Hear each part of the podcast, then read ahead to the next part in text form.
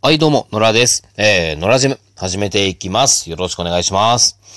えっと、今日、えー、話したいことは、えー、こんな人が筋トレを始めると、ま、人生楽しくなるよ、という話を、えー、と、していきたいなと思います。で、えー、早速結論なんですけれども、えっ、と、どんな人が、ま、筋トレをやると、ま、楽しくなるかというところで、僕の中では3つあります。えー、1つ目が、あの、コミュ障な人。で、二つ目が、えー、運動音痴な人。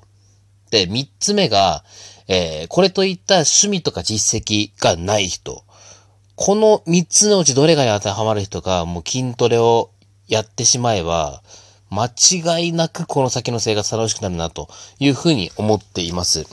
で、この三、三、三つの人たちの共通点は何かって言ったら、あの、みんなコンプレックスを持ってるんですよ。なんかコミュ障の人だったら、なんか周りの人はなんかこうみんなこう、いろんな人と楽しく話ができて友達がいてとか、ね、特に明るいなんて陽キャーみたいな言われてる人たちなんかなんか、ね、可愛い彼女も連れて、あ、羨ましいなと。それに比べて自分は、というふうに思っていたりとか、あとは運動音痴の人なんて、おそらくもう小学校、中学校の時の体育の経験とか、まあそういったものがあって、やっぱり、そう、自分が運動ができないというところで、その、周りとのこの、差を感じているんじゃないかなというところであったり、あとは、その、これといった趣味とか実績がない人っていうのは、もう、なんて言うんだろう。もう今本当になんか家と職場の往復で、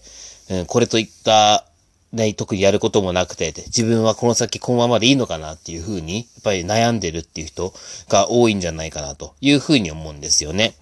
で、あのーそういう人たちに僕は筋トレをぜひやってみてほしいなっていうふうに思っています。というのも、あのー筋トレって、あのーやっぱり結果が確実に出るもの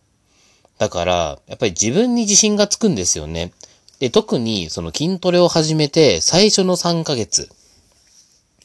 うん、ここはもう抜群にこう成果が出るものかと思います。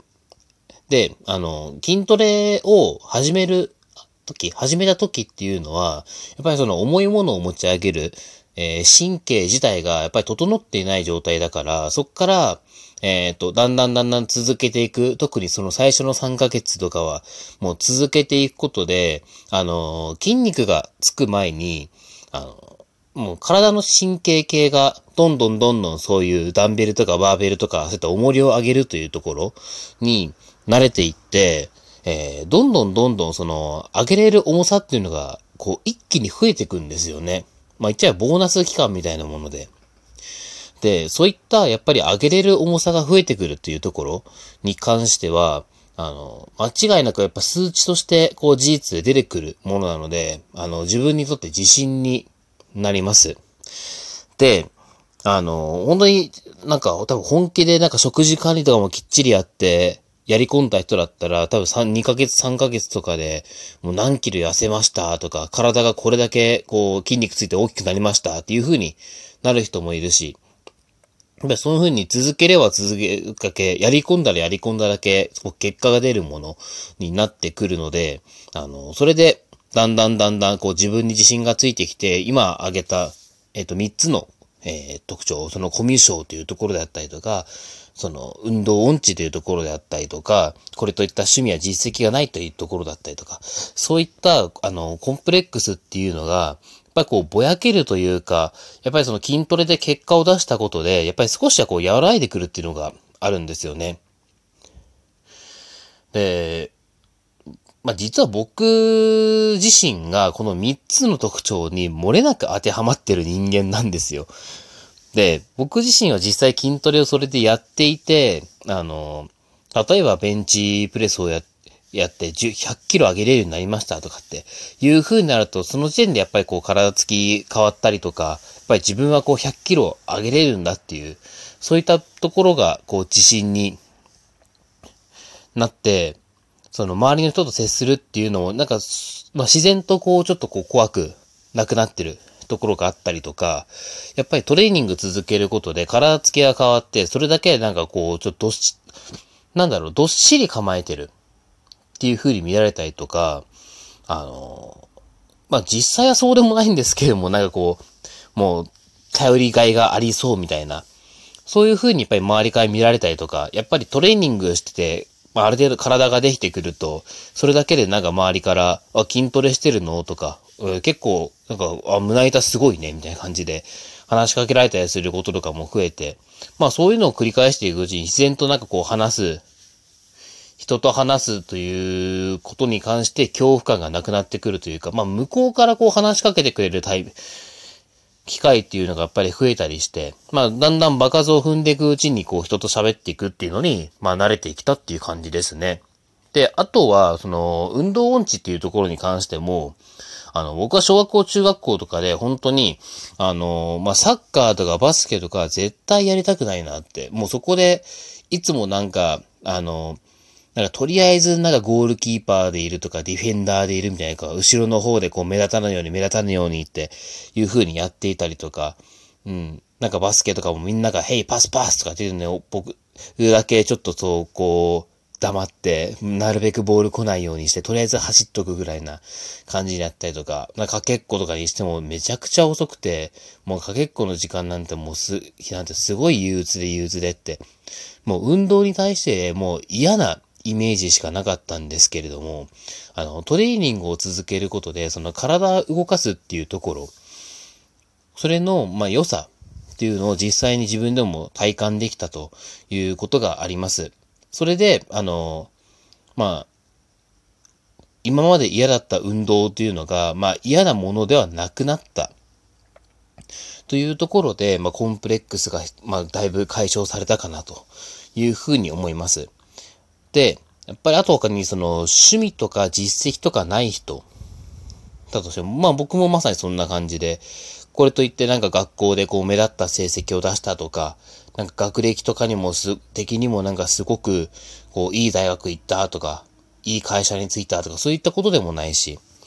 うん、まあなんだろうなって、自分は結局このまま、なんか大したことなく終わるのかなって思ったりはしていたんですけれども、結果やっぱりトレーニングというものが、こう自分の趣味になったし、その、もう今となってはベンチプレスも180キロとか、スクワットとかも200以上とか、上げれたりするようになってきて、やっぱりそれは、なんだろう、周りからどう見たら、見るかはちょっとわからないけれども、僕個人としてはもうかなりの実績なんじゃないかなというふうに思っています。まあそこから、やっぱりちょっと、あの、もう気づいたら筋トレももう15年近くやってるわけなんで、うん、自分にはこれだけやり込んできたものがあるっていうことで、やっぱりそこはすごく自信にはなってますね。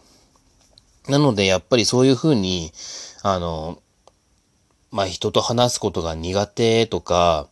その、運動がすごく苦手とか、あの、これといった趣味実績がないと言ってまあ、これだけではなく、まあ、要はその自分で自分に何かしらのこうコンプレックスがあって悩んでる人がいるんだったら、まあ、まず筋トレやってみるのはいいんじゃないかなというお話でした。まあ、僕自身がそうやって、あの、まあ、続けてきたことで、あの、今、こう自分に自信を持って、あの、まだ自分が大嫌いだったのが、まあ自分、まあ大好きになれたという経験があるので、これはもう皆様にもぜひぜひ、まあ、やってみていただければなというふうに思います。おそらく、あの、コンプレックスがない人間なんて絶対にいないとは思うんで、まあ、例えばその自分の容姿がどうこうだったりとか、自分の性格のこれこれがどうこうだったりとか、まあ、いろいろあると思うんですけれども、あのまあ、なんだろう、正直悩んでいたところで、あの、何も解決しないというか、考えてるだけだったら何も解決しないので、やっぱり行動を起こすことが大事だと思うんですよね。ただ、どういうふうに行動を起こしたらいいかわからないという人が、やっぱり多いのもやっぱり事実だからというふうに思いますので、そうやって悩んでる、どうすればいいかわかんない、その、コンプレックスを解消するのにどんな行動をすればいいかわかんないという人がいるんだったら、まあ、まず、筋トレしてみる。とりあえず体動かしてみる。というのも、まあ一つ愛なんじゃないかなという僕の提案でございました。ということで、えっ、ー、と、今日のお話は以上です。そんな感じ。ありがとうございました。